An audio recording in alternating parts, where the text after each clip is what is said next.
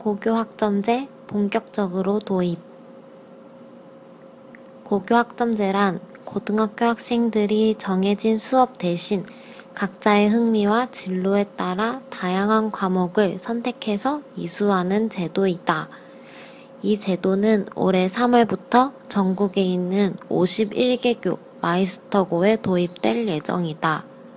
마이스터고는 전문 직업교육을 받는 고등학교로서 먼저 고교 학점제를 실시하고 2025년부터 모든 일반고와 특성화고에 전면적으로 도입될 예정이다. 韩语资讯尽在韩知